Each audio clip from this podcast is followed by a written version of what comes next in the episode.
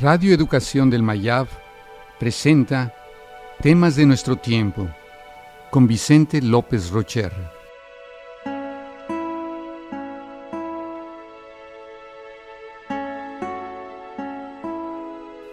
Trascendencia.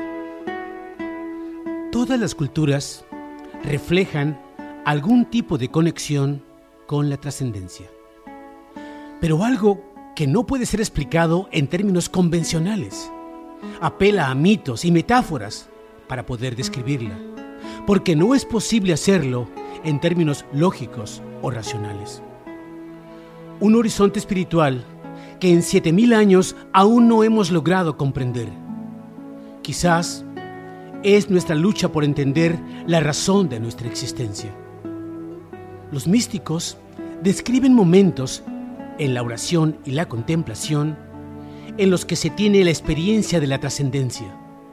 Momentos capaces de transformar la vida, donde encontramos la síntesis y las causas, el último escalón, la última meta, los valores supremos de la vida. Una realidad en la que todo está profundamente conectado.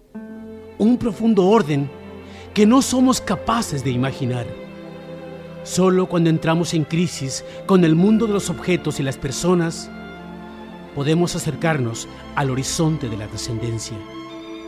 Todas las crisis nos proporcionan la oportunidad para la reflexión sobre este tema. La trascendencia nos habla de un horizonte donde existe la conciencia, el espíritu y el alma, más allá de lo que podemos ver. Existe un mundo de energía donde todo es insustancial, que le da sustento al mundo físico.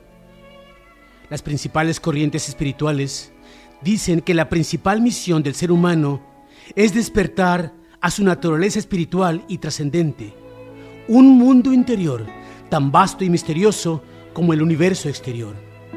Pero los seres humanos permanecemos ciegos ante sus muchas evidencias. Solo a través de la trascendencia podemos expresar el potencial espiritual que llevamos dentro. Nuestra época exige una sabiduría amplia que ponga el foco en aquello que compartimos como humanidad.